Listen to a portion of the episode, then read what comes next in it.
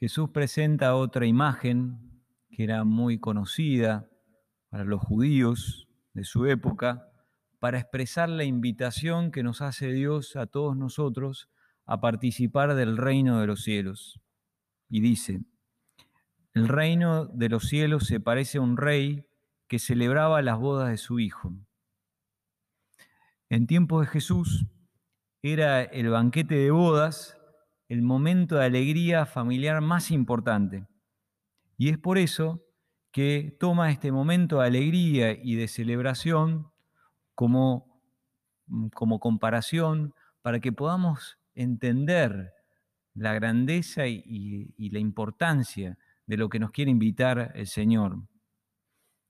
Las bodas, por decirles algunas cosas, al tiempo de Jesús se celebraban una semana, invitaban a todo el mundo, a mucha gente, era una gran logística también para, para la comida y para la bebida y también para eh, recibir a toda esa gente en algún lado, así que es, era todo un gran tema.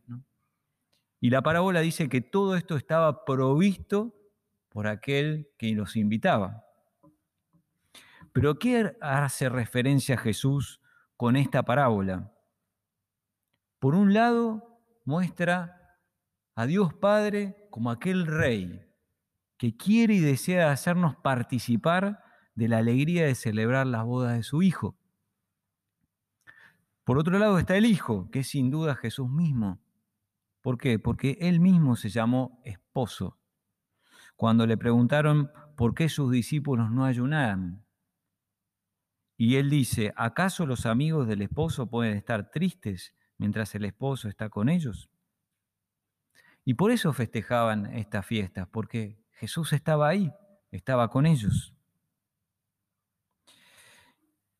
Lo que deja claro es que había una respuesta frente a este, esta gran invitación, es que algunos, los primeros, rechazaron esa invitación, luego los otros aceptaron la invitación. Y lo que quiere dejar en claro este Evangelio es que participar de las cosas de Dios y participar de este banquete es una invitación, no es una obligación. Es una invitación que nos hace Dios, que yo la puedo rechazar o la puedo aceptar. Si ustedes después lo leen en el texto concreto, eh, completo, más adelante, les va a llamar la atención una frase media misteriosa que dice, porque muchos son llamados, pero pocos elegidos. ¿Cómo es esto? El ser elegido depende si yo acepto o no acepto este llamado del Señor. Muchos son llamados, pero los elegidos son los que aceptan este llamado del Señor. Este banquete presenta quizás una, una idea, un cuadro completamente de lo que debería ser el reino celestial, de lo que es el reino de los cielos. Nos dice como, lo, que, lo que estamos, hacia dónde vamos. Pero también, sin duda, hay anticipos en la tierra de que nos van preparando para poder gustar de este banquete de los cielos nos van anticipando y nos van preparando distintos momentos que son como banquetes, que son parecidos a lo que va a ser ese banquete que está en el cielo. Y nos van preparando el corazón. Y nos van, nos van preparando a alegrarnos y a festejar al modo de Dios, al estilo de Dios, con las coordenadas de Dios, para no sentirnos fuera de lugar cuando nos encontremos cara a cara con Él. Para hacerles una comparación, no sé si les va a haber pasado, a mí me ha pasado, ¿no? De ir a una fiesta a donde no conoces a nadie, a donde no hablas con nadie, a donde no te gusta ni la comida y tampoco te gusta la música que está sonando.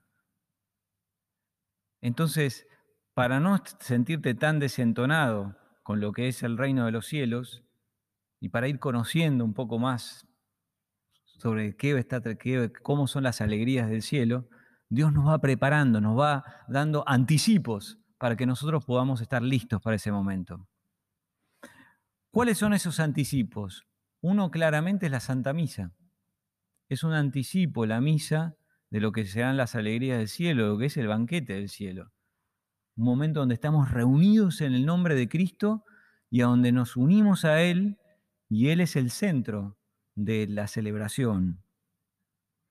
Pero también hay otro lugar donde podemos aprender a anticiparnos y a ir preparándonos para el banquete celestial, y es la familia. Siguiendo con el mes de la familia, os invito a, profundizar un poco en esto. Nos quiere enseñar el Señor a celebrar al modo de Dios, a ir preparándonos para las alegrías del cielo a través de la familia.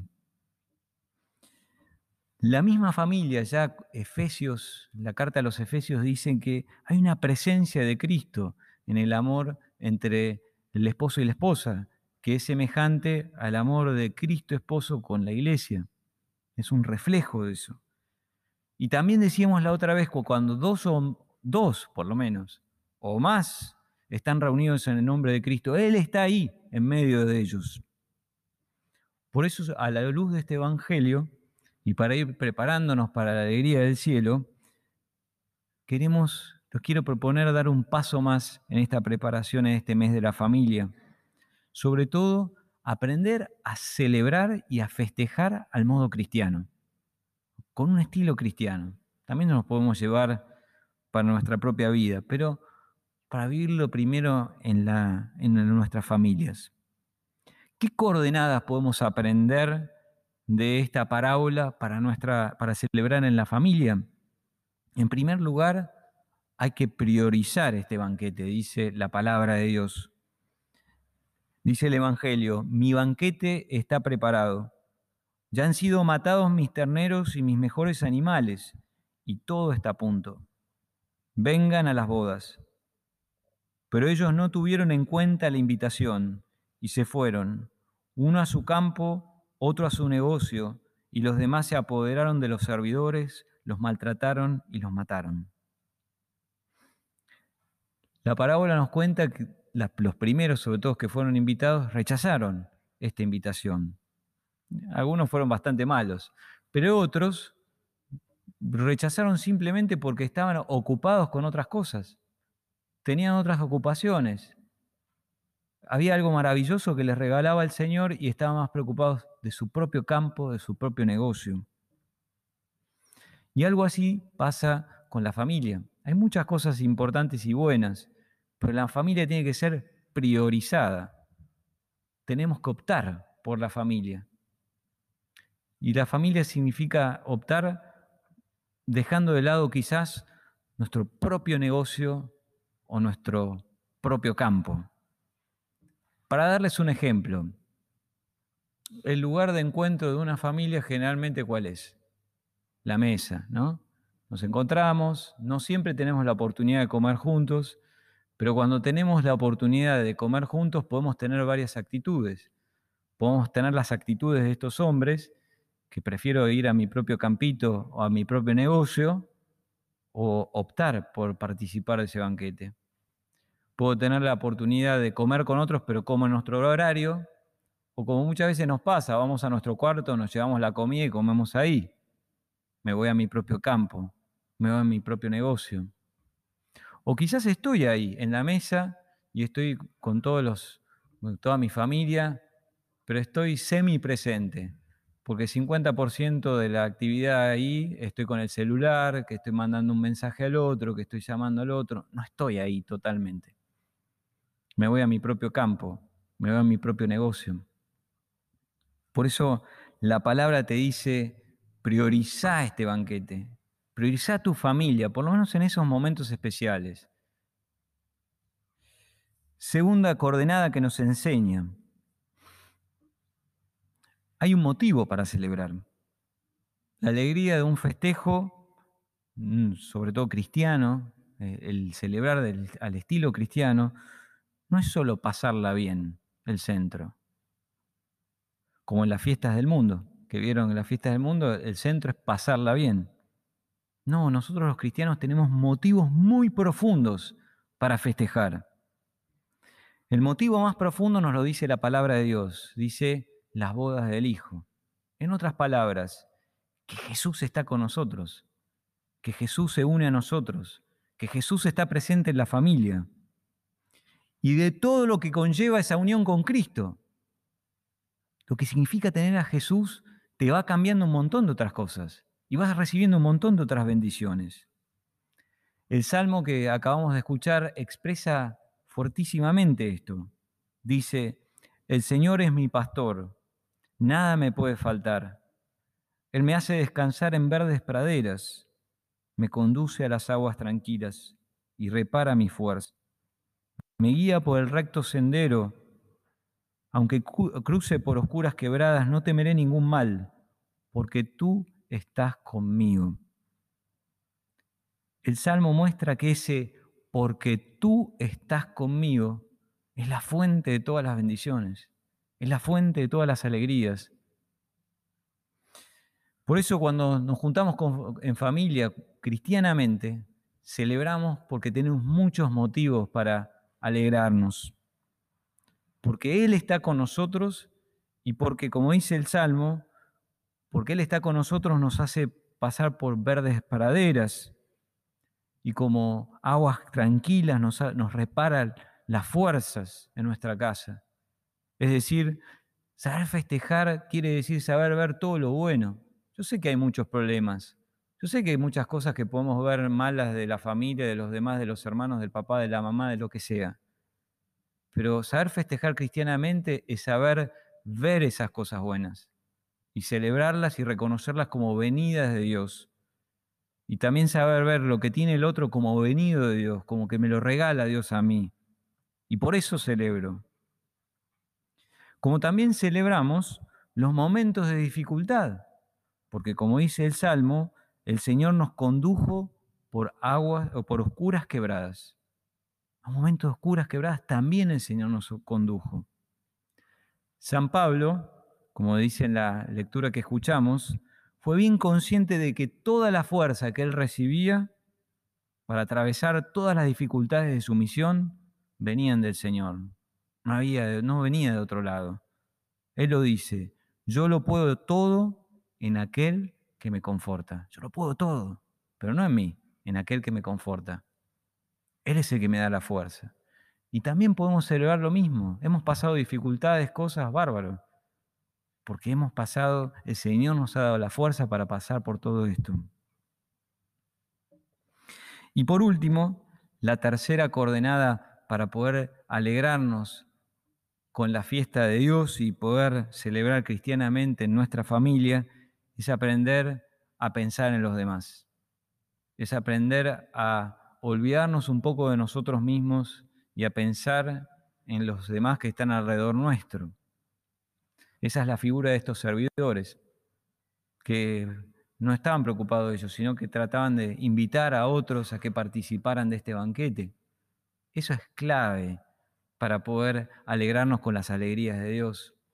Cuando entras en esa, en esa dinámica, cuando empezás a pensar con esa mentalidad, la alegría en la familia, en los lugares donde vas, empieza a ser más profunda. Empezás a comprender algo de lo que significa las alegrías del cielo. Hay una enseñanza de los rabinos que les comparto. Dicen que había un discípulo que le pregunta a su maestro cuál era la diferencia entre el cielo y el infierno.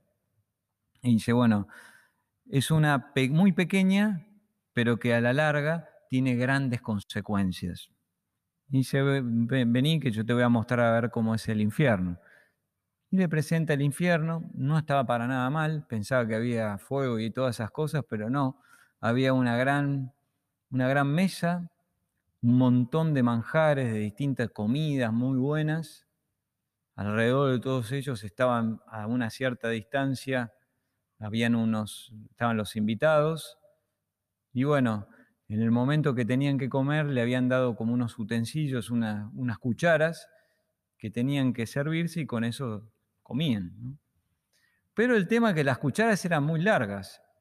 Entonces, ¿qué pasó? Cuando empezaron a, comer, agarraban, pero era tan larga la cuchara que no, podían comer, no podían servirse, no podían poner la, la comida en la boca.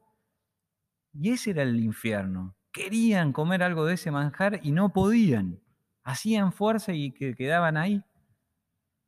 Dice, bueno, ahora te mostré el infierno, pero ahora acompañame, te voy a mostrar el paraíso. Lo mismo, una mesa estaba lleno de, de manjares de distintos tipos, comidas todas ricas, otra gente ahí invitada, le daban también los cucharones largos y todas las cosas, y en el momento que Dios dijo, vamos a comer, empezaron a servirse y unos a otros se daban a comer, unos a otros. Y así todos comieron del manjar. Una pequeña diferencia, pero con grandes consecuencias. Así son las alegrías del cielo. Tenemos que aprender a compartir, a pensar en el otro. Cuando aprendemos a, ubicarnos y ponernos en el lugar del otro, empieza a entender lo que significa la alegría de la fe, la alegría de celebrar cristianamente. Por eso, ¿qué les propongo en esta semana concretamente para que apliquen a su familia? Les propongo hacer una noche de familia.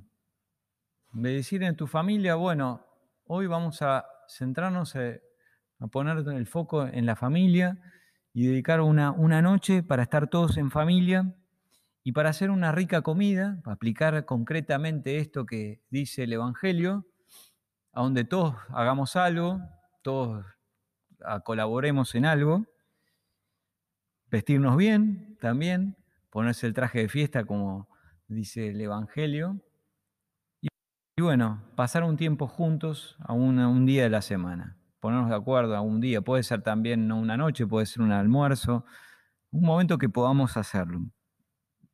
Y durante esa, esa cena o almuerzo, que cada uno comparta algo bueno que haya recibido en este tiempo. Que cada uno, que hablemos de cosas buenas que hemos recibido. Puede ser algunas más sencillas, otras más grandes, y compartirlo. Y si a alguno le interesa, hay otras propuestas también más que están en el newsletter. Hay unas propuestas también de ver alguna película juntos, que así cristiana. Hay varias posibilidades y otras más también. Así que bueno, les dejo esa tarea para esta semana. Hoy el Señor quiere que aprendamos a celebrar en familia, para luego celebrar en el cielo.